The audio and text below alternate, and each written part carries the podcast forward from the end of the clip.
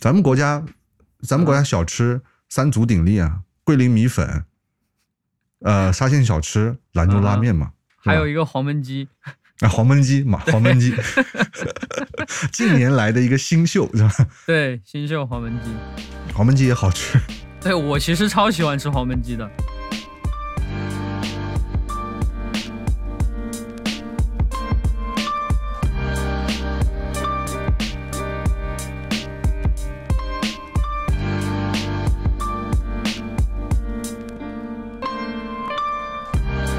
欢迎收听 Fellas 家伙们中文播客，我是酷文连读就是 Coin。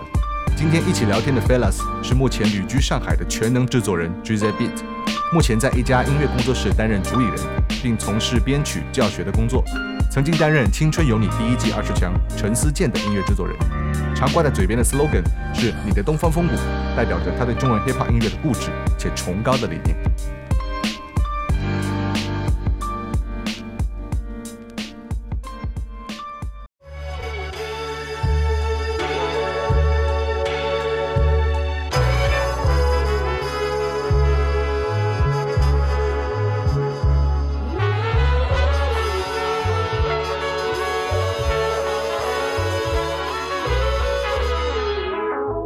Okay, welcome everybody，欢迎大家来到 Fellas 家伙们中文播客。然后今天我是带到了我的一个可以说是网友吧，但是确实也见过面，一起做过演出的一个好朋友，呃，好朋友制作人 GZB。Welcome to GZB。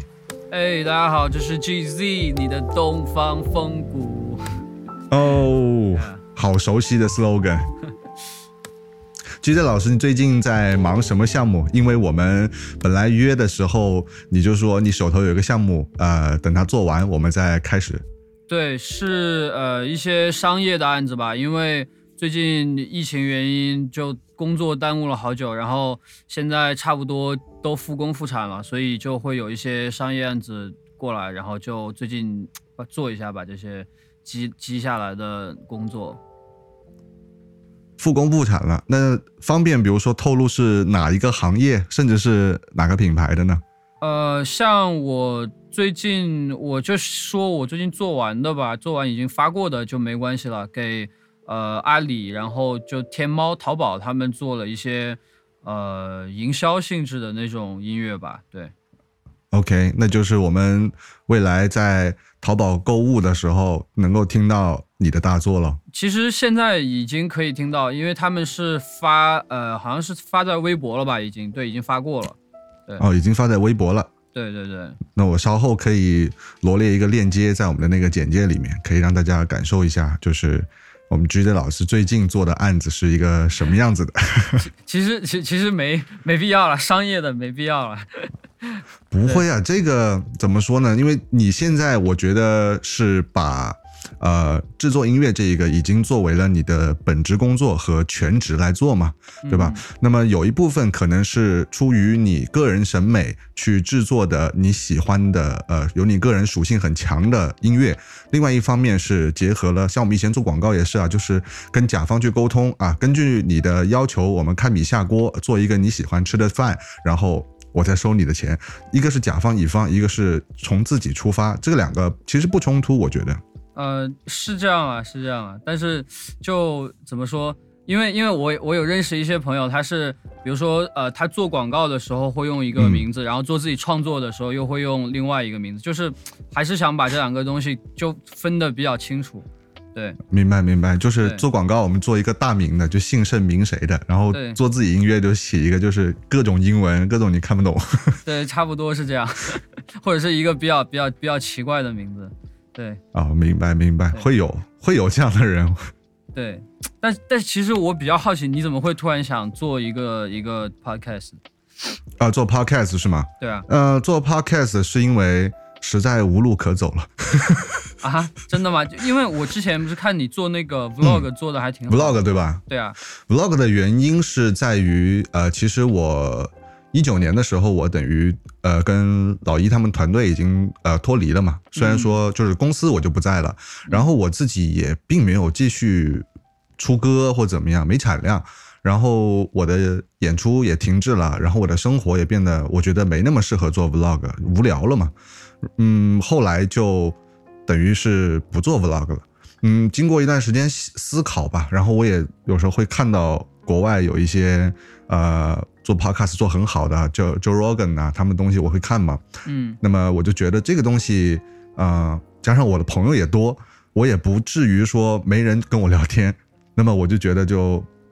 找一些大家都有空的时候，就视频连个线，加上这种疫情，我又没可能去到各个地方跟大家聊天，刚好我觉得这种远程连线成本也可控，然后呃，我觉得做出来效果，现在是我们可能会出音频，往后我的技术成熟一点，我再剪个视频也挺好的。对，其实其实 podcast 挺好，因为我自己会会听呃播客，然后我哦中间也有计划去做过，甚至试录了两三期，但是我的嗯产出很很不稳定，然后就这个事情就暂时暂时搁置下来了。其实蛮好的，因为因为我我又很很自闭，然后又很。我现在在上海住的又比较远，就就见朋友的机会其实并、对并没有那么多，所以我还蛮想用这种形式来让自己多跟大家聊一聊天，然后就多一些交流沟通。这样，其实我是喜欢跟别人聊天的，但是就是一个是机会太少了，二是呃，如果是新朋友呢，我又是个很慢热的人，所以就就很难去 push 自己去去做这件事。对，这个倒没关系。那么我我觉得我也可以发出邀约了，就是万一以后呃，无论是热搜上面有什么新闻啊，或者是呃咱们圈子里面会有一些大事小情啊，我觉得你有兴趣聊，我也有兴趣，觉得可以值得拿出来聊的，我也可以邀请你，就是一起把这个话题展开来说一说嘛。呃，可以啊有空咱们可以做一做。然后我也很期待，如果你的手头工作不忙的时候，你也可以有你自己的 podcast，然后咱们就互相商业互吹一波，是吧？对品牌联名。对，长音频产业的这个这个双巨是吧？对对对，而且而且，其实我有在观察这个行业的，就是 podcast 好像确实是越来越被关注到，然后虽然就大家还都没有想到究竟做这个东西要如何去变现，把它的价值嗯。给做出来，但是我觉得它的势头是是好的，我觉得，嗯。没错，呃，我的感觉是，呃，我我也会把我第一期和以前这个账号下面还有五期那种做单口做新闻的那种呃 podcast，也不算 podcast 播客，就是拿去给朋友听，他们就说，呃。他我的个别朋友，他们会把自己呃开车啊，或者是上班快下班的时候摸鱼的时间呢，就拿来，因为他屏幕就是比如上班摸鱼，我们屏幕不可能说放个动画片啊，放个新番啊就看，他就可能插一个耳机，然后就听 podcast，然后在那摸鱼，或者是对开车堵车，然后就听，比如说像故事 FM 啊，或者是忽左忽右啊这几个节目，他们会特别爱听，就是对。讲讲的内容又是有有有料有货的，然后也能够把自己的一些碎片时间给整理起来吧。对对对对，我我自己是很爱听那种，就就我们这样的谈话类的节目，一呃，日坛公园，然后还有啊，日坛公园，对大内密谈这些，我还蛮喜欢的。对，然后睡前会听那种讲鬼故事的那种。跟跟我一样，我睡前是听未解之谜。啊，对对 对，就差不多是这种。就是对啊，对对对，什么古今中外，对吧？对对对对，一开头就是是这个东西，对对对，类似这种，嗯，挺好玩的。对。你最近的话，除了广告案，呃，有没有跟一些艺人，还有一些音乐上的合作？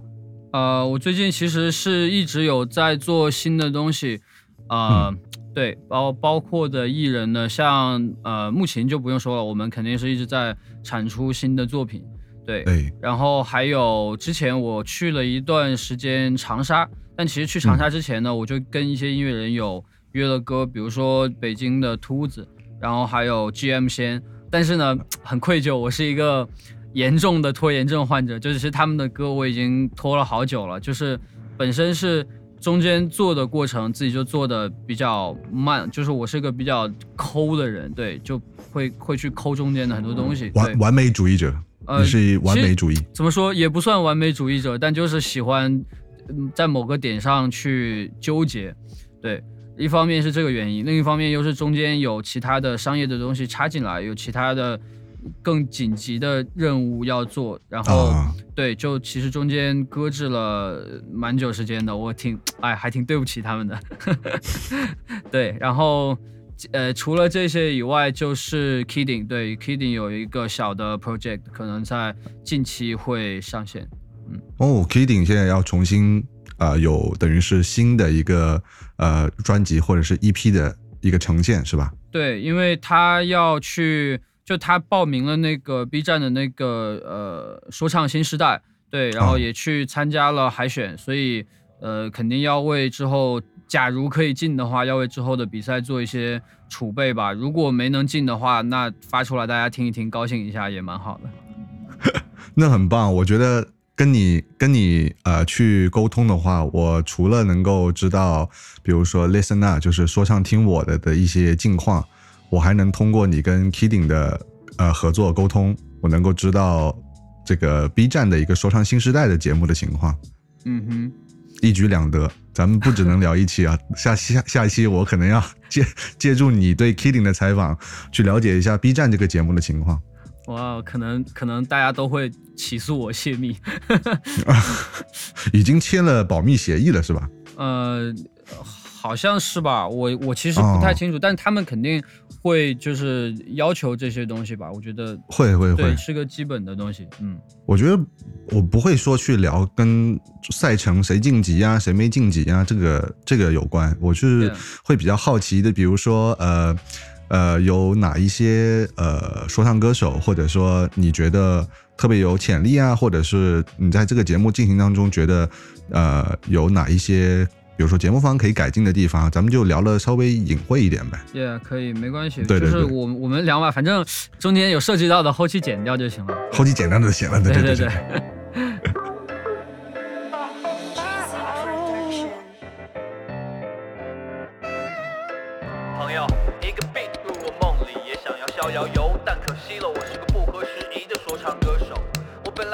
blah blah blah blah，但听多了他们说话，我开始一言不发。是兑换一种表达，那是节奏，是邂逅，或者是我们从未探索过的地球。是你牵着的爱人的手，拒绝跟随领袖离开，醒来疼痛和拯救。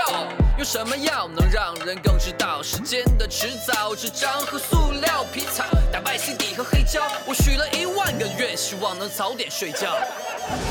我答应你了，我答应你的，好多实话都丢了，但把数字捡起了。做人嘛，最紧要是开心，不料半路上时常也杀出一个程咬金。想必你也一样的情况，别紧张，大部分的大家都在茫然的张望。发给你一张奖状，让荣耀变囚牢，用最真诚的赞美歌颂毒药。要是有人说你贪生怕死，你高不高兴？当然不高兴了，那是骂人的啊！你不怕死吗？那活得好好的，想那么多干啥呢？这就对了嘛。哪个人不贪生怕死，不热爱生命呢？为什么我们不把好色解释成对一切真善美的欣赏跟感激呢？其实就是因为我们都跟他一样，对真善美根本没有办法辨识。承诺自己一分钟做一个诗朗诵，含着糖也做不成一这桌麻将也立不起的牌坊，说今天下次又能怎样？一百块的流量。我曾试着给自己写一封信，但逃不出了押韵被拘禁。我曾试着在脑海里画一幅画，却始终盘算着什么框才配它，我应该怎么挂。直到有天我终于累了，还是分开腿吧。眼看着月亮出来了，我的朋友在耳边默念：长得潮快退吧，这盛世如他所愿。是时候了，拍张照，月光照不到，遇到悬崖就跳，勒马的乐趣没药可救，我早就也没救。最最最最不 hip hop 的说唱歌手。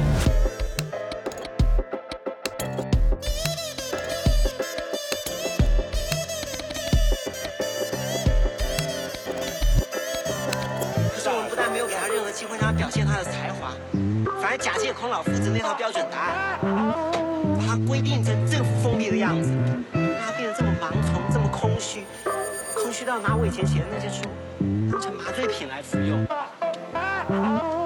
难怪他会猜你的天真跟善良是一种伪装，他就是再有领悟真理的才华，那一定会 G 退化的的老师，你其实我跟你第一次见应该是在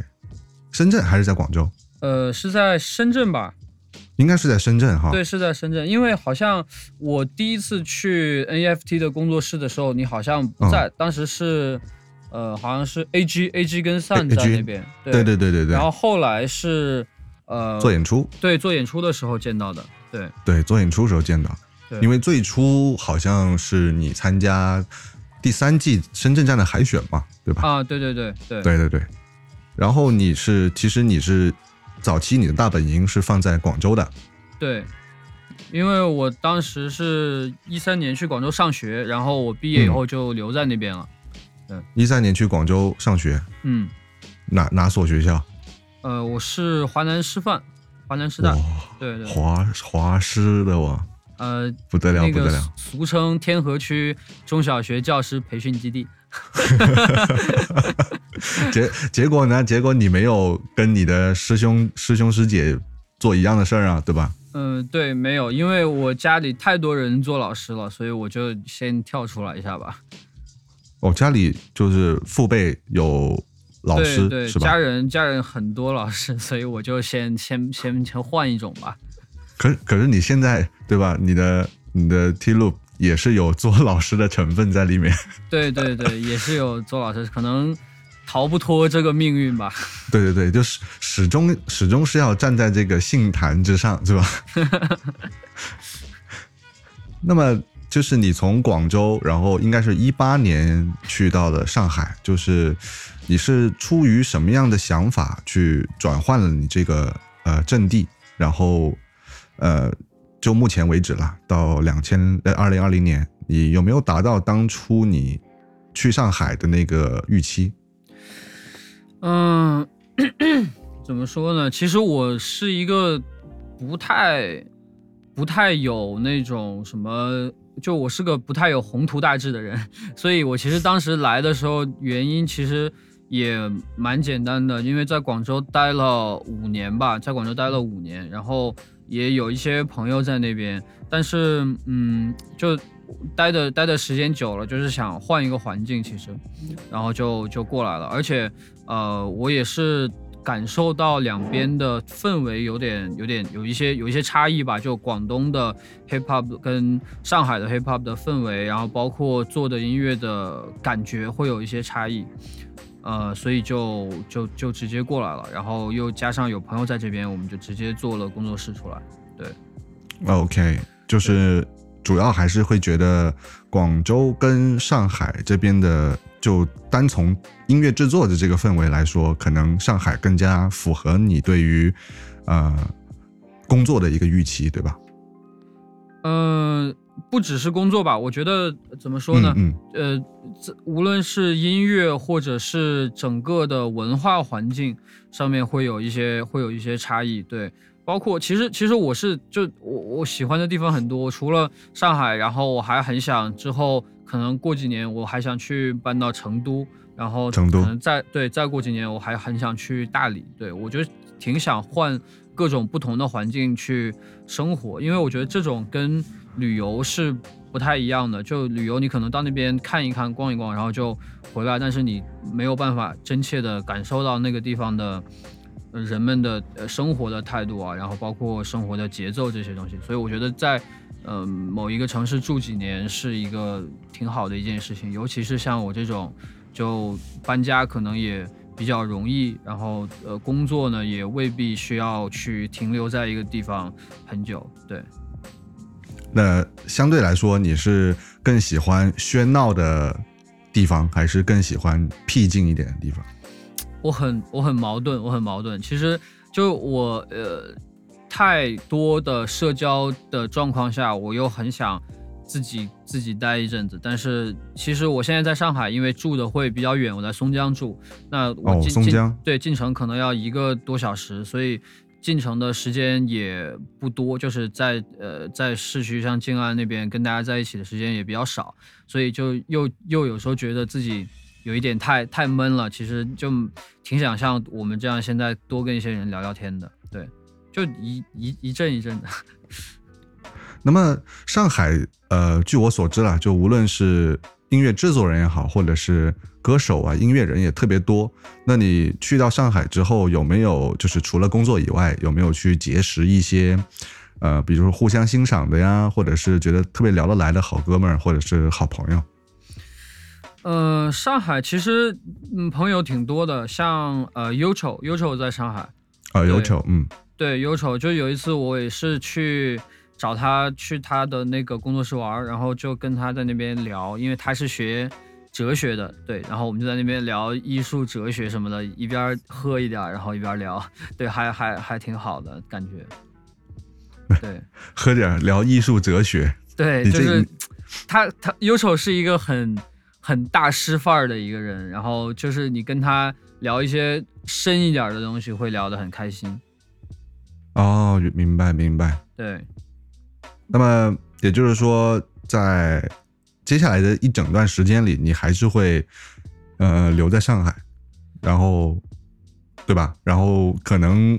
不知道哪一天你会选择去到成都或者是大理这样的地方。对，预期预期是这样的吧，至少可能这一两年都会在上海。嗯，你你哎，那么那么你对 OK，你对上海，我们就不说你对上海怎么样了，你对成都有一个什么样的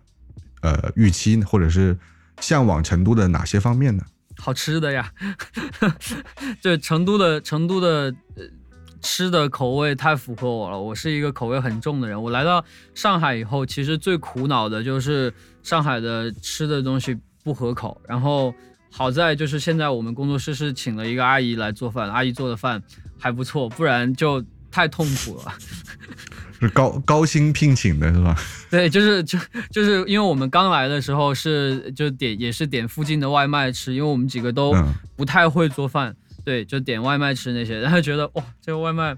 因为从我本来其实在广州的时候，我没觉得广州的饭特别好吃，但我来到上海以后一对比，嗯，还是广州牛逼啊，广州是牛逼的。然后 对，然后就就就吃了一段时间，没办法，快把自己吃崩溃了，就就只能请一个阿姨来专门做饭做饭吃了。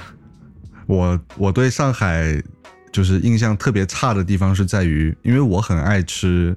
便利店的关东煮啊，或者是什么小烤肠啊之类的东西。就是任何一个地方，它的便利店应该有它本地，就是说，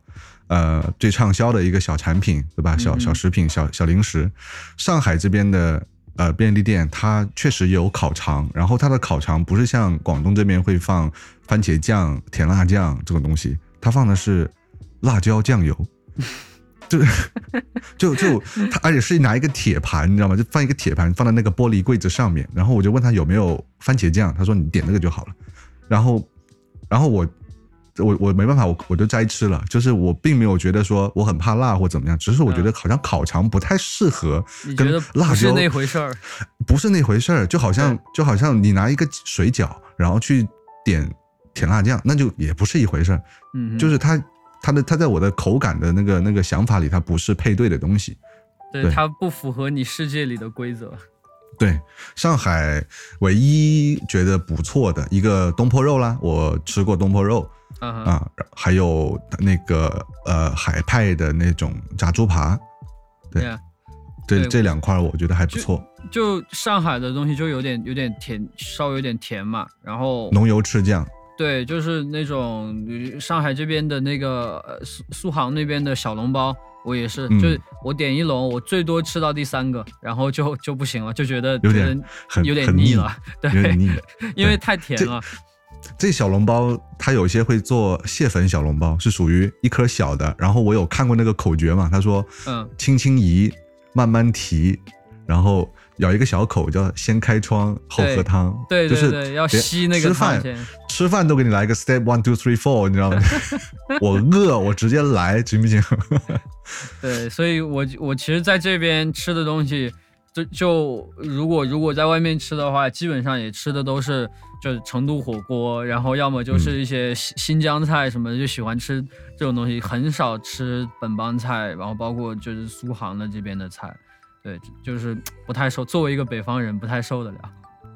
还是会比较倾向于吃面食呃，对，吃面食或者就是吃肉，吃口味重的东西。啊？明白明白。嗯，新疆菜，新疆菜也不错，什么，新丁丁炒疆新面啊，疆菜可太牛逼了。啊大盘鸡啊，对，哇！我在深圳有时候都吃不到好吃的新疆菜，想吃，比如说想吃个丁丁炒面，就只能去兰州。然后兰州兰州你知道又是化龙人开的，就是它不是正儿八经的兰州拉面，是呃。应该是化龙，我不记青海化龙吧，好像它是一个类似于国家级的一个扶贫项目，嗯，是在化龙县那个地方去呃召集了很多这种贫下中农，然后去教学他们这个烹饪的一个方式，然后去到哦全国各地去开兰州牛肉面。对，所以这个是我们插个题外话，这个是我确实看微博上有一段时间炒得沸沸扬扬的，说嗯呃你所吃到的兰州牛肉面是不是正宗的，然后就会有这个呃可能叫化龙系。化龙系的这种店呃店老板也好啊，或者是餐饮企业也好，就出来就去撕那些所谓的传统的兰州拉面，最后被人就是反转了嘛，被人扒出来说，呃，你们这个其实是属于一个呃类似于扶贫项目，培养了一批这种呃化龙的兰州牛肉面师傅，但你们并不是说正宗的，比如说马马宝酒牛肉面什么的，对哦，这这个还挺有意思的，我操，就是这特有这这个挺有点有意思的，有点类似，呃，就是它它变成培训以后，就感觉很像麦当劳了，那就是标准化，然后去做这个东西的对对对感觉。对对对，他们会有他们的供应链啊，还有就是一个厨师的培训啊，包括选可能选址都会有一些的一些要求，比如说呃化龙系跟化龙系不能靠得太近之类的，要保证每一个店面的一个营收都会有。哦，我操，这个有意思，我我从来没想过，我我一直以为兰州拉面就是可能是他们那边的人直接过来开，或者是加盟怎么样，我以为是这样去蔓延到全国，原来它是有组织的向外输送的。对对对，因为兰州，甘肃兰州，其实兰州真不算穷。我因为我妈以前去兰州出过差，大概嗯二十多年前的时候，兰州就已经是在西北比较比较顶的一个城市了。嗯哼，对对对，它在那个那个虽然相对高原嘛，但是他们那个经济发展更好一些。但青海就不一样，所以就会有这样的一个扶贫项目。嗯哦，咱们国家，咱们国家小吃三足鼎立啊，桂林米粉，呃，沙县小吃，兰州拉面嘛，还有一个黄焖鸡，啊，黄焖鸡 嘛，黄焖鸡，近年来的一个新秀，是吧？对，新秀黄焖鸡。黄焖鸡也好吃，对我其实超喜欢吃黄焖鸡的。一定要有那个豆腐，那个豆腐吸点汤汁，然后再蘸到饭里。对呀，我我在在在长沙的时候就老点黄焖鸡，我在那边就是点那种最最辣的黄焖鸡，然后我在重庆也是点最辣的火锅。哇，你在你在长沙的时候，你有没有吃鸭霸王？没有，还真没吃。哇，这个东西我还是得跟你推荐一下。如果还有机会去长沙的话，我们小龙虾就不说了，小龙虾长沙小龙虾确实做的就是香辣口是挺顶的。那么还有另外两个东西，一个是鸭霸王，常德鸭霸王，它是属于呃把一些荤素菜可能是卤过的，然后放进一个卤汁汤里，再去做一个加工，然后加工完以后连汤带吃的，用一个塑料袋儿给你兜走，然后你回家可以就着，要么就着饭吃也行，要么去打一份凉面吃也行，超级好吃。我靠，我还我还真没吃，我就是跟他们去吃了那个超级文和友，然后在里面吃了一啊文和些、友。对小吃什么的，呃，因为因为呃我住的那个地方呢也很偏，它是在长沙县，所以就就周围就只有哦附近城长沙县村什么的那种，你要从你要走那个长沙大道才能进城里，对不对？反正就是很远，就是可能我我十几二十公里那样，对。要的要的，高铁站旁边了嘛。呃，我我不因为我不分东西南北，所以不太清楚位置，所以就就就反正就是很远，因为打就打个车也挺贵的，要进城一次。就我去呃城里找朋友什么的，就是打车要走个四十分钟以上。你你去长沙的时候还见过谁了？我去长沙其实就是呃基本上都跟选手们待在一起，对，嗯，因为、嗯对现在其实选手公布了嘛，所以我觉得就是聊聊选手也也可以啊，OK 的。没问题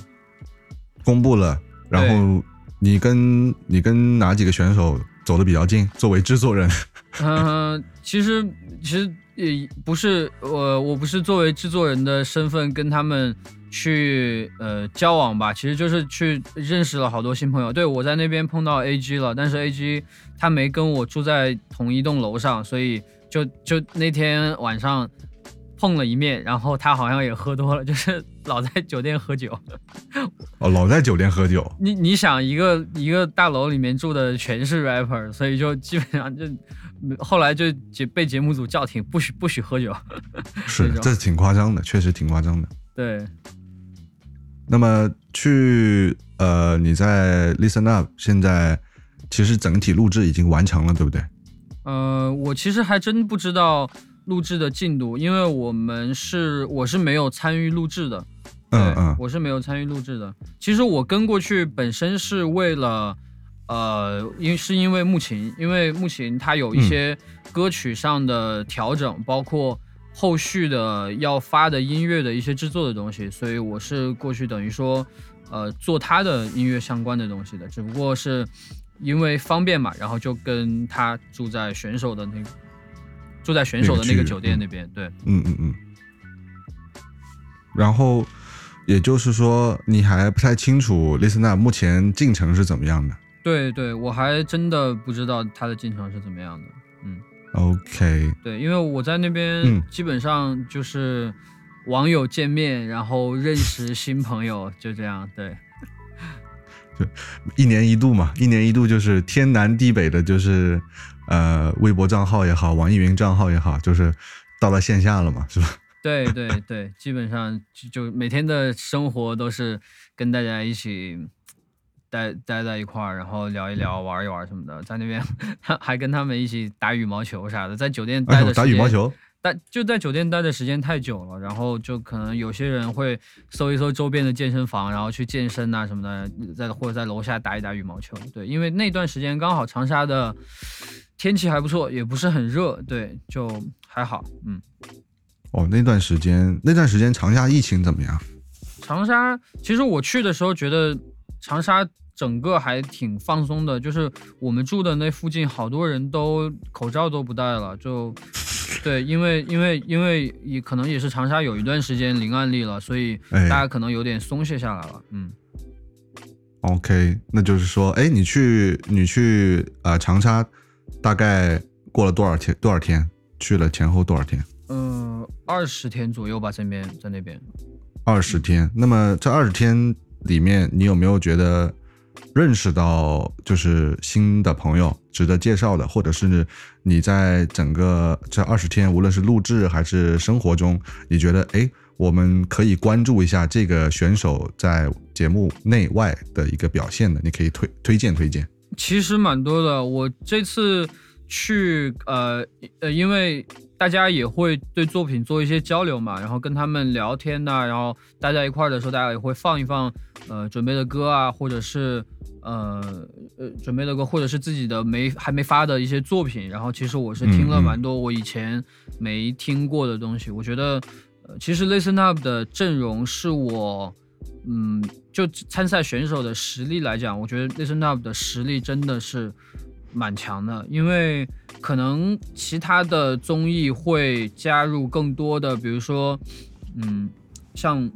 综艺呀、然后呃剧情，对，就是可能可能会有一些其他的因素在里面，但是因为 Listen Up 是一个，嗯，我们都知道是一个比较老的一个说唱竞技的品牌，所以对，对，所以来参加的选手基本上，呃，最重最最重要的、最核心的东西还是还是实力。对，所以我觉得这个就是这次去带给我的冲击也蛮大的。然后听他们作品以后，也会对我的做东西会有一些新的一些启发吧。嗯。你听你这么一说，让我觉得我这个第三季全国前五这个牌牌还是蛮值钱的哦。是蛮值钱的。我觉得，因为因为 Listen Up，我觉得就在大家心里还是很有公信力的。你想 Listen Up 出来的人，呃，Vava 呀，然后包括 JD 啊，其实都是很实力派的人嘛。对，所以我觉得对对对对这个品牌的含金量还是很足的。，JD 这一季也去了，你见到他了没有？对我有见到他，JD 哇，他他给我的他给我的激励其实是很大的，就是嗯，我我觉得我从来可能没有见过一个比 JD 更用功的 rapper，他是个超认真的人。对，就我那天我其实其实我们在一块儿是在也是在就喝酒就聊天 hang out 对，然后就呃，我看到，因为他不太喝酒，他不太喝酒，然后我们就在旁边闲聊的时候，就看到他时不时的就会自己背一背自己的歌词，然后自己叨叨两段，对，然后他日常还会坚持跑步，就锻炼身体啊，肺活量啊，就把身体素质提上去。就我觉得他是一个时时刻刻都在准备着战斗，或者说保持着自己状态的一个一个 rapper。我觉得这个是给我激励最大的，因为你知道制作人就是每天都都久坐在 在对在在在工作室里面，然后我的体重也是一路上升。对，所以这个真的给给我的激励蛮大的。然后我自己就就我从那边回来以后，我在工作室里面试了一下，就自己演自己的歌。其实如果你真的按照一个演出的状态去演的话，很快很快就累了，就几首歌就就唱累了，然后出汗就气也喘不匀了，对那种。所以对这给我的激励很大，我又我又重新开始健身了。哦，你重新开始撸铁了。对我其实怎么说？其实我我一直没有对肌肉特别的渴望，但我只是希望自己的那个肥肉少一点而已，就是希望心肺功能提上来。因为太久不运动，真的就是心肺会退化的很厉害。对对对对，负担会特别大，对常常都会让我觉得，就是因为我现在可能心率随便一测就是八十三四、八十四五，就会呃做一些搬搬抬抬的动作，可能还不感觉。如果是长时间的，比如说跑个步啊，跑个一千米，我直接不行了。对对对，真的是这个就是一直要保持才行。JD 就我 JD 的给给我感觉就是随时随地在磨刀子，就是嗯，下一秒我可能就要去去演出啊，或怎么样，下一秒就就要有节目啊，就是下一秒我就可以拿着麦我直接上的那种人。对的，我觉得 JD 这个这个努力真的太太值得学习了。然后其他还有给我留下深刻印象的，就是其实我们待在一起时间比较多的，木琴木琴就不说了，然后还有一个、呃我的好哥们儿红中红中，红中，哎，对对对红中，然后还有像第四音乐的 BBA 贾廷一，哇这个还不太熟。对我觉得可以可以关注一下他接下来的动作，因为。好，呃，他有，因为我有听他的，就认识他以后，我有听他的他的歌，呃，包括包括他们去呃比赛啊什么的，就是这些我们事后聊到的一些东西，我觉得他是一个呃蛮有想法，然后作品也不错的一个 rapper，他自己的风格我觉得还蛮多样的，因为他有一些呃我们传统意义上的比较凶猛的 hip hop。还有一些旋律方面的东西，对我觉得是一个综合型的一个 rapper，对哦，所以是呃也是第四音乐的艺人是这样吗？对对，第四音乐的 OK，贾平一对不对？贾贾廷一，贾廷一，OK，对对对。OK，然后还有包括我这次去也见了像辛巴还有刘秉新，对，辛巴刘秉新，嗯嗯，刘秉新我们那时候也第三季啊一起比赛过，是吗？我我哦，他有参加过 Listen Up 的，对他那个时候头型就是让你觉得，嗯，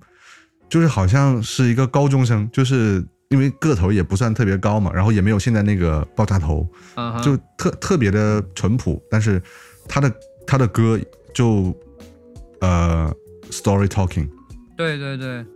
一直就是一直就是在在在说故事的那种那种状态。对，其实其实呃呃，我觉得他的他这他的嗯怎么说，他写歌的方式我是我是蛮认可的。但其实之前是有一个一个小插曲，因为你知道我我也是在微博上说话会比较比较口无遮拦嘛，啊然后对他当时发了一个歌，然后下面马上就有人评论哦，当代鲁迅什么，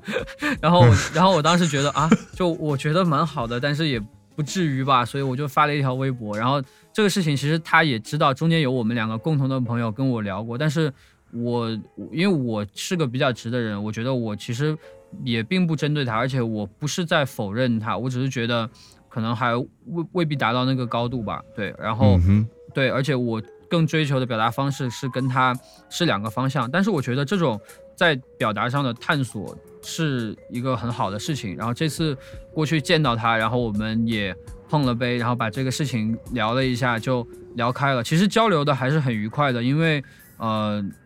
因为怎么说呢，我们可能都是在呃对文字或者对表达方式上面有一些想法，想要去做一些不同的东西的人。所以这次呃刘秉新也是给了我一些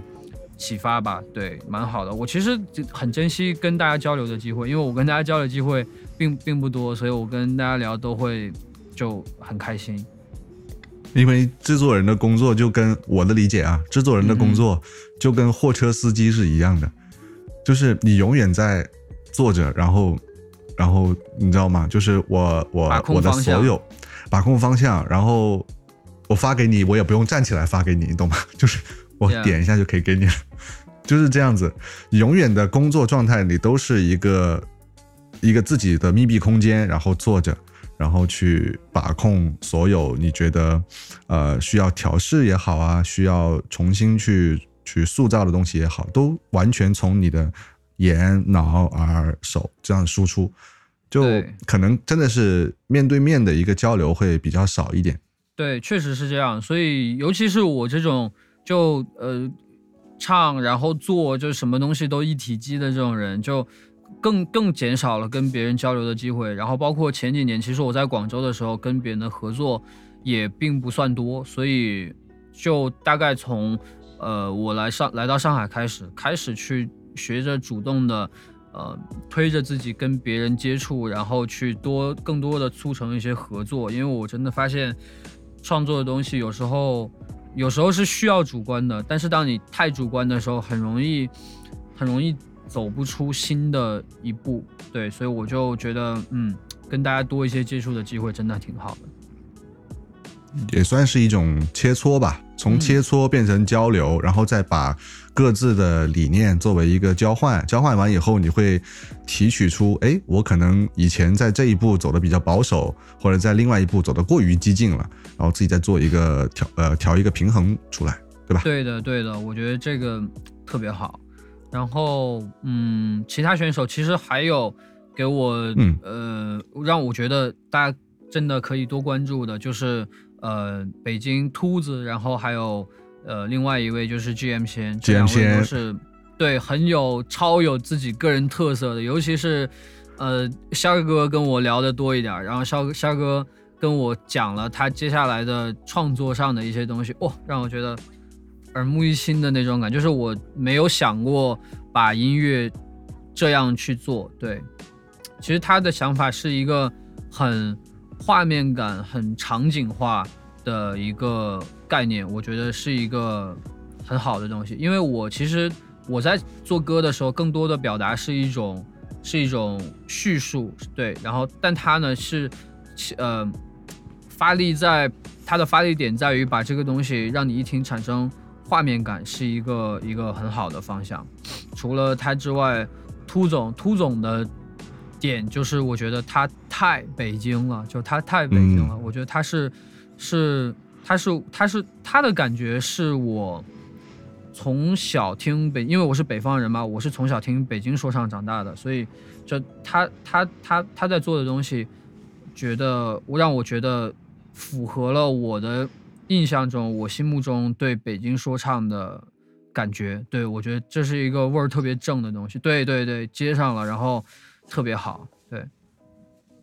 ，OK，那其实还是遇到了很多好朋友，而且你还预告了仙哥在接下来可能会有大动作，对不对？嗯、我不确定他什么时候会把这个东西公之于众，但是嗯我要跟大家讲的是，绝对牛逼，绝对牛逼。对绝对牛逼，可以，嗯我们可以期待一下 GM 先。对，那嗯老师，嗯呃，像你以前就是你刚刚也说了，跟刘秉新在微博上有过呃一些争执吧？那么以前你在微博我去看过，也是呃非常热衷于怼天怼地的了，能不能？对我们能不能稍微透露一点？比如说你对盖呀、还有那五克热啊他们的一些看法？嗯，其实是这样的，就是我我有一个呃发表观点的一个一个基础吧，这个基础就是因为你你肯定是以你看到的东西来来说的，那你不知道的东西你肯定涉及不到，所以基本上我的发言是以我个人的视角来做出的呃表达。对，然后像像盖这种呢，就是像盖这种，我为什么怼他？其实并不是说，因为我觉得他的呃歌吧，至少是以前的歌，我觉得是牛逼的。那嗯，我怼他其实是因为我们私人之间的问题，其实也不是也不是很大件事，就是但我但我让我觉得很莫名其妙。他曾经，其实我在微博上讲，我觉得他曾经呃很毫无缘由的，然后在微信上就跟我就开怼开骂了。对，然后让我让我很困惑，对，然后后来就把微信什么的就也也删了嘛，对，所以我其实就是觉得，呃，他这个人整个人很莫名其妙而已。然后其实、呃、时间喜怒无常的。对，其实但其实时间也也久了，我其实对他啊也没什么，对，也没什么呃深仇大恨。其实到后来变成一种调侃或者惯性黑吧，我觉得，嗯嗯呃，对对，其实没有当初那种，我对他现在没有什么愤怒的那种感觉。我现在其实愤怒的情绪真的不多，更多的是调侃吧。对，就我觉得你说着玩儿呗，嗯。然后像那五呢，就首先我是对作品，我觉得那不是我想象中的高标准的作品，这是这是我的我的我的一个看法吧。然后还有就是关于他呃曾经在节目上的表现的东西，这个我其实后来都没拿出来说了，就只是当时节目播的时候我，我看到然后发表了一些一些观点而已。我其实也没有接触过他本人，但是我只是基于我看到的。来做判断，我当然知道节目会做一些剪辑吧，但是我们毕竟也看不到原始素材和现场的状况，对，只能根据这对对对个来说，嗯，对，那你的就是说，你已经没有像以前那么的急火攻心，去叭叭叭叭叭，就是人形加特林那样去攻击了，对不对？嗯、其实怎么说呢？我其实一直不太觉得我是在呃攻击别人吧，可能被我说到的人觉得受到了冒犯，但我觉得也正常吧，因为我也时常感受到别人对我的冒犯。那我觉得，啊 我觉得与我觉得大家有权利互相冒犯，跟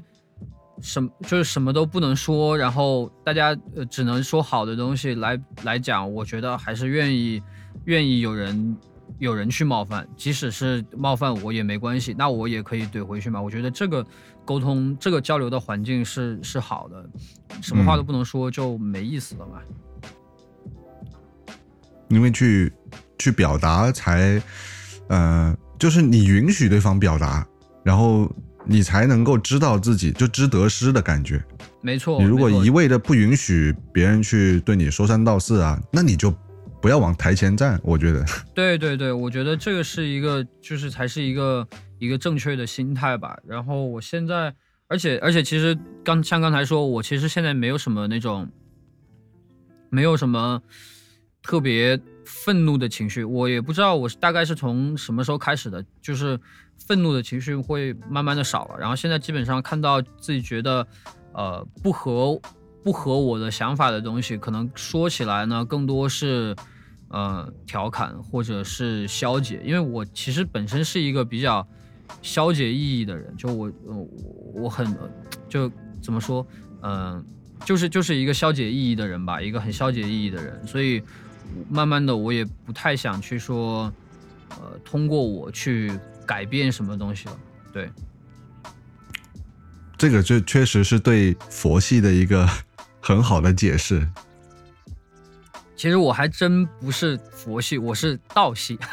哦，道系，对，因为我我其实也不是信那个宗教，但是我很喜欢，呃，道家就是庄子、老子他们的那一套那套理论吧。对我很喜欢用这个，诶，而且而且对我来说，这是一个让自己高兴起来的办法。就是你遇到什么不开心的事情，遇到什么挫折，然后其实你顺着他们的思路去想，是一个很容易让自己回归平静的一个一个一个怎么说一个一个说法，或者说一个一个方法吧。对，像前一段我自己也经历过一段时间的精神状态不太好的那种呃过程，然后也是慢慢自己一点一点调整回来。对，就是道家思想，比如说无为而治啊，然后道法自然的一个状态，否极泰来的这种这种这种感受，能够让你就觉得呃，可以把心境的调整，可以在一个一个一个短时间内把它调回到一个平平均值，不会再因为大喜或大悲长时间的停留在某一个就是你自己觉得已经不舒服的心情和状态了，是吧？对对对，我觉得这是一个，其实我很想把这个东西推广给大家，就是我真的觉得它是一个很好的，你说是自我安慰也好，或者自我调整也好，我觉得它是一个很好的方法和途径。可以，你可以，你可以开一套这个，就是，呃，道法情绪管理公开课，是吧？我其实最开始的时候，我是拿这些东西来写歌了，就大概是一一七年还是一八年，应该是一七年的时候。其实我那时候计划过发一张 EP，然后基本上为就东方风谷这个这这个主题，其实就是在那个时候定下来的。然后我其实做了大概有两三首，我当时也是准备发一个 EP，去里面的内容会跟这个有关系，包括在编曲和制作上面都跟这些有关。但是最终，呃，一方面是我当时在想找一个合适的发行公司来做，呃，最后没搞成，然后没找到没找到合适的公司吧。另一方面呢是，这个 EP 放久了以后，我自己再回头去听，我又觉得不满意我的标准，所以最终其实是没有发出来的，就是一直留在硬盘里了。歌都是这样，就是你今天录完干声，然后做一个粗混回去听一晚上，还觉得挺 OK，第二天再听不行，我得改一下，然后等他混完以后还没发，你就再放两天，你说放两天，等一等，我再听一听看，然后过两天又说不行不行，哪里哪里又要去调整，很容易出现这个情况的，对。对，真的真的是这样的，就是你你发现问题的，你的当你的水平在进步的时候，你就会越来越发现之前的东西的问题所在。我自己有时候以前啊录歌的，嗯就录到后面我都说，要不然，要不然就这歌就算了吧，就是可能已经听到觉得就是说自己的声音跟这个跟这个伴奏跟这个 beat 已经哇已经是好像就像我刚刚说的那个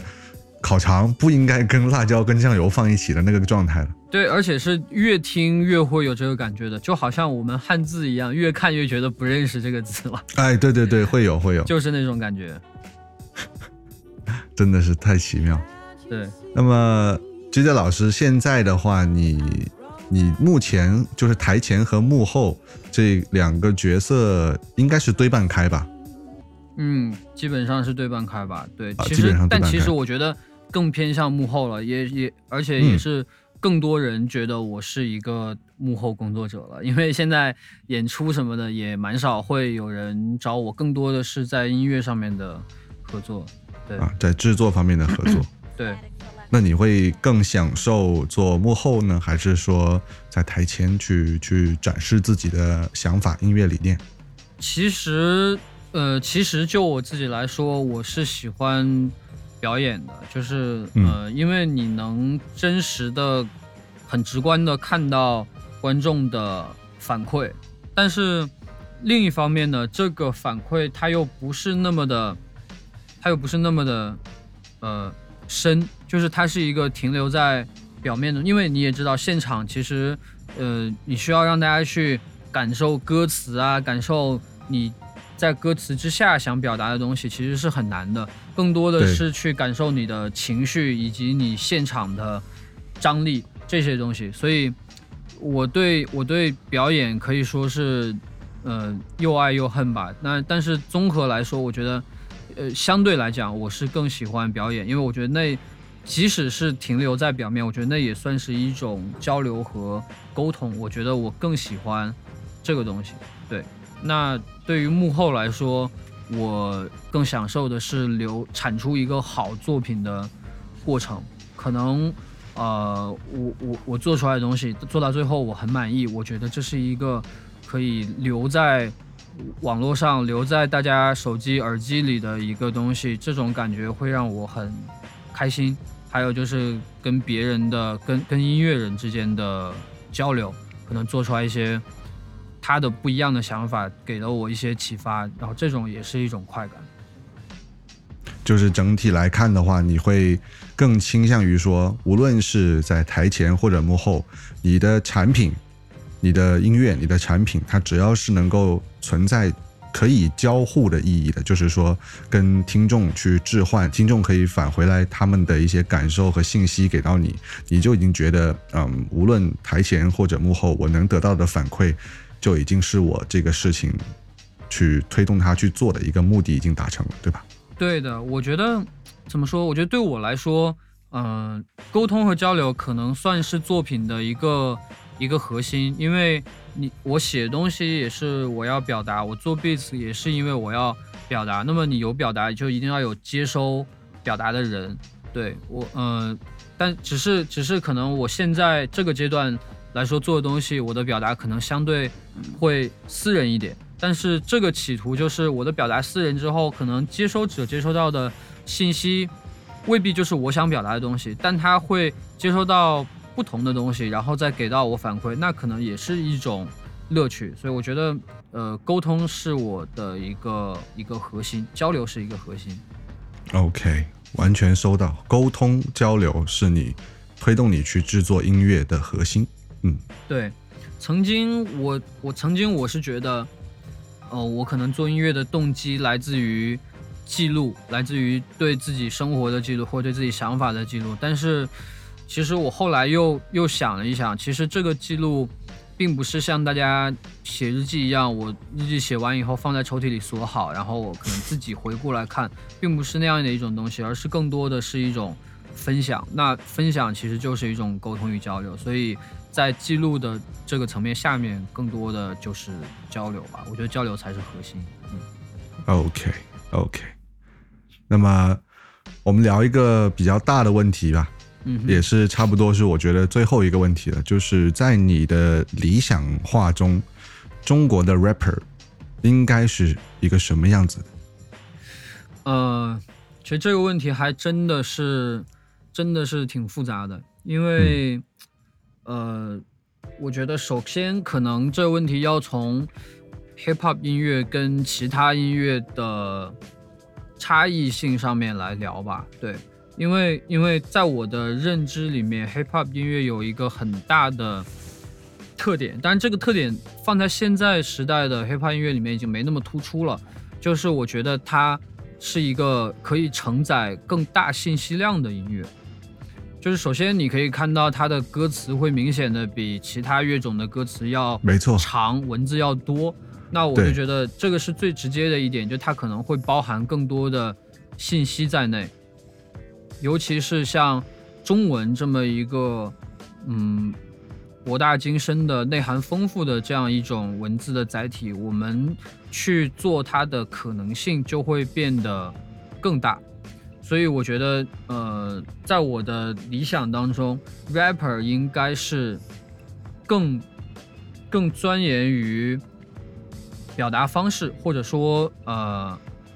所传达的东西的这么一群人，相对其他的乐种的音乐工作者来说，那目前其实我对呃，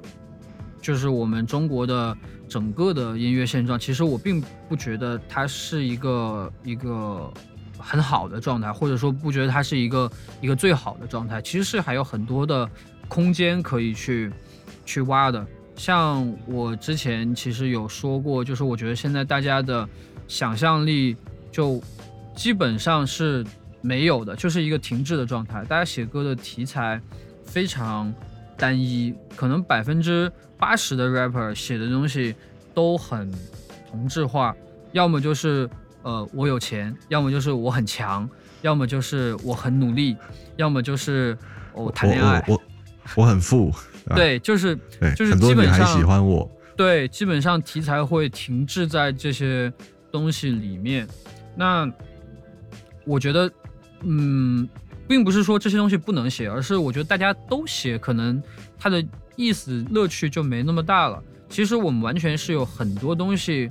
可以写的，像大家平时看看电影题材也不只有一种吧，那看书、看漫画题材也都是有很多的。那其实说唱是一模一样的，我觉得都是可以拓宽这个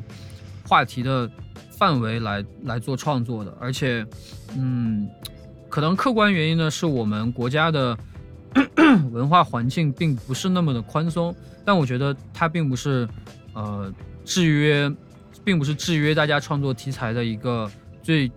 最最最紧要的东西，因为对对对。创对，因为创作嘛，你的表达方式是有很多办法可以绕开种种限制的。对，对我觉得大家嗯。嗯，你不能说因为呃，比如说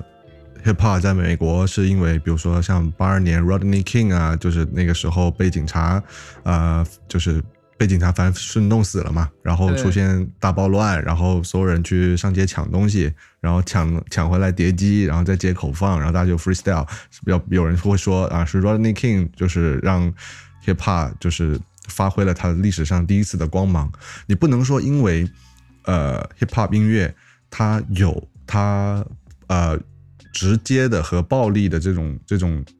呃表达方式，而去盲从他的这种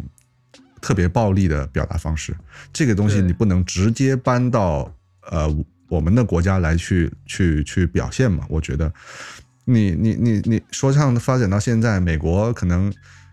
我不知道五万五万个 rapper 总有了吧？就五万个说唱歌手绝对是有的，他不可能每一个人都会说我是过着刀口上舔血的日子，我操怎么样？那肯定有一些是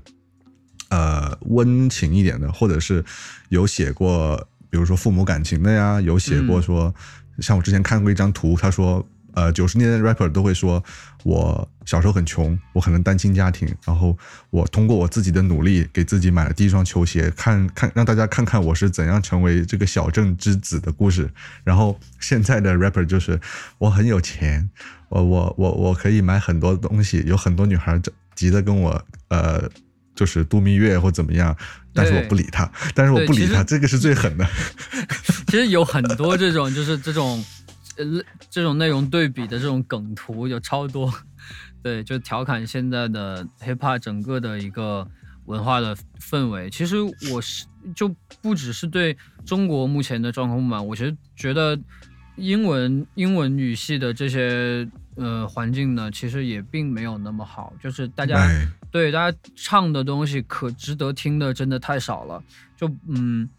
呃，即使你不写现实题材也好，你也可以写一个科幻科幻说唱嘛，对吗？科幻想象力的东西，或者是其他的悬疑的、侦探的，我觉得这些东西其实完全都是都是可以拿来做创作的。目前我觉得就是大家做在努力的方向太太集中了，完全是可以走很多条不同的路。然后让这个东西变得越来越趣味越来越多的，对，所以我其实在国内蛮喜欢的 rapper，像嗯小老虎，然后像、啊，小老虎，对小老虎，然后 Louis，包括呃呃 PNC，然后还有其他的一些 rapper，就是我我喜我喜欢的，还有像台湾的，比如说熊仔、六王这些人，对我喜欢的人大概都是会在不同的题材上下功夫，然后把自己的音乐做出来独特味道的。就是说在我的概念里面，可能做音乐最重要的一点就是辨识度，然后跟别人就跟别人独特的地方。如果你做的东西大家都一样，你做的东西他也可以做，他也可以做，那我觉得这个意义就就不大了。因为艺术其实最有价值的一个地方就是它的独特，就它的不可复制性。就蒙娜丽莎只有一幅，其他人画的都不是蒙娜丽莎。有道理，有道理。对，我觉得，所以，呃，这个问题的终极答案，可能理想化的，呃，中国的 rapper 就是，嗯、嗯，我想想怎么总结啊，就是几个点吧，就是嗯首先是内容的多样化，然后其次是表达方式的多样化，或者是高级化。对我觉得这两个东西是最重要的。对那你觉得现阶段就衍生开来聊一下，你觉得现阶段咱们国内是出现一个中国的 Eminem 可能性大呢，还是出现一个中国的 Migos 可能性大呢？那肯定是 Migos，肯定是 Migos，因为呃，怎么说呢？就今天我还看了呃北方公园他们那个、嗯那个 Repop 那个视频栏目里面讲 Eminem 的一期，就是他们呃掰开揉碎的去讲了一下 Eminem 的整个职业生涯，包括他后来几张就呃比较近的几张评价不太好的专辑啊等等，把这些东西去去讲了一下。其实我还是感触蛮多的，因为我觉得，嗯，某种意义上可能，呃，阿姆的表达方式已经不太适合这个时代。就即使他在歌词里面炫耀我的我的一个 verse 的单词比你整个整张专辑的都多，但是这个时代已经是一个很碎片化的时代，已经是一个很碎片化的时代。大家大家的阅读停留在可能两三百字，注意力就会被其他的东西给吸引掉。那我觉得并不是说它不好，只是可能需要换一种适合这个时代的方式来跟大家做沟通。但是嗯 Migos 那种沟通呢，我觉得它是可以更吸引人，或者可以呃制造更大的价值出来的。但是那它本身的含金量有多高呢？我觉得从我的维度来衡量的话，当然它的分量要比阿姆要轻一些。嗯嗯哼，当然了，两个无论从作品的这个这个丰富程度，再到出道的时间长短，我觉得都是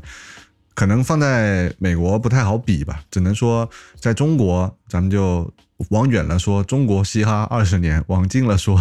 中国这个嘻哈产业化，说实在话也就四年，对吧？对，那在这个环境下，能够确实听你这么说，也是出现一个中国的 Migos 是可能性肯定是要更大一点的。对，而且我觉得这个问题其实跟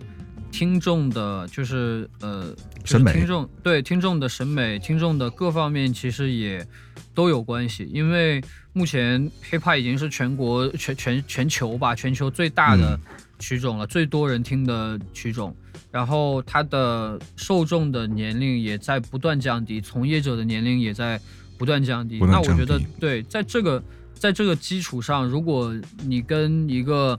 十六七岁的孩子去讲一些很深的东西的话，我觉得也是不大现实的。毕竟我十六七岁的时候就不太愿意听大人跟我说的话，对，所以我也其实完全能理解这个音乐在朝这个方向去做变化。只是我觉得在这个趋势下，可能还是需要有人去。嗯，保持一些提升它的、去升华它的这样一些人存在，对，OK，那也就借你吉言了。希望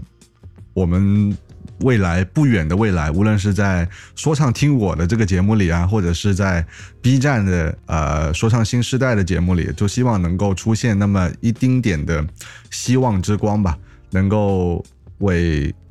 咱们国内做 hiphop 的这个无论氛围也好，这个产业化的这个上游也好，下游也好，都能出现一点点的星火之光，希望能有改变吧。会有的，会有的。就我看到的选手，其实都就还真的不错的挺多的，所以大家 一定要 stay tuned，保持关注这些，无论是你喜欢的或者不喜欢的说唱综艺，里面都有很多有价值的 rappers 会在里面出现。对，OK OK，今天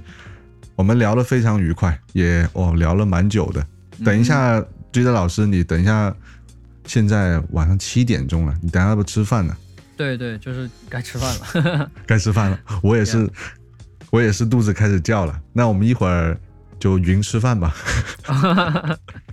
对，介绍一下今晚你的伙食。今晚我的伙食其实是中午的剩饭剩菜，就是我有一个爱好，哦我我超爱吃剩饭，就是剩菜。我喜欢就是把把那些有汤汁的东西，然后浇在饭里面，饭上然后把它对搅搅拌一下，然后去微波炉一热，我超喜欢吃这个。中午你剩的是肉汤还是鱼汤还是什么？都有都有，我打算等一下哦拌在一块儿。可以可以，你你等一下拌完，你甚至可以发个朋友圈，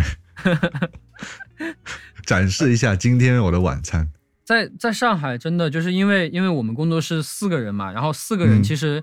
我们每天买菜，然后阿姨来做饭，这个钱其实是要比四个人每天叫外卖要便宜的，而且做的好吃很多，基本上每天都能保持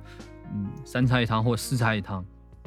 有时候还更多，对，所以就吃的还真的蛮不错的，所以我才变胖嘛。方便透露你现在多胖了吗？我现在我其实现在有比之前瘦瘦一点，我最胖的时候是一百四十斤。对，其实其实听起来不是很重是吧？但是对对因为主要是因为我之前是很瘦的那种，我上大学的时候是一百零八斤。哇，那也太瘦了！你身高不矮啊，你也有一米八多了吧？没有没有没有，我一米七三七四这样子。对，那时候我们做演出差不多高，我我可能我我身高是虚报的，我。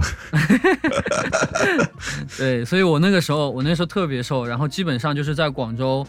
胖起来，胖起来，然后就以大概就一百三十多、一百四持续很久，然后我就就肺炎那段时间，因为在家隔离嘛，隔离，然后又不能出门什么，就基本上在家锻炼一下，然后还断糖断了一段时间，现在可能一百三多一点吧，这样子就还瘦了。好厉害，还要控糖，真的好厉害。控糖真的控了一段时间，控不下去了，因为我发现没法，像像饭，然后碳水化合物这种东西，你真的不吃，你就会觉得。少了点什么？你对我可以吃肉啊，吃肉，然后吃菜，吃很多。你当时觉得很饱，但是你就是觉得少一口饭。对，就觉得少一口饭，这没办法。少一口饭。你甚至是我我我我随便下个面条都可以，就是我得要那个东西能填在肚子里。对，就是觉得碳水是一个必不可少的东西。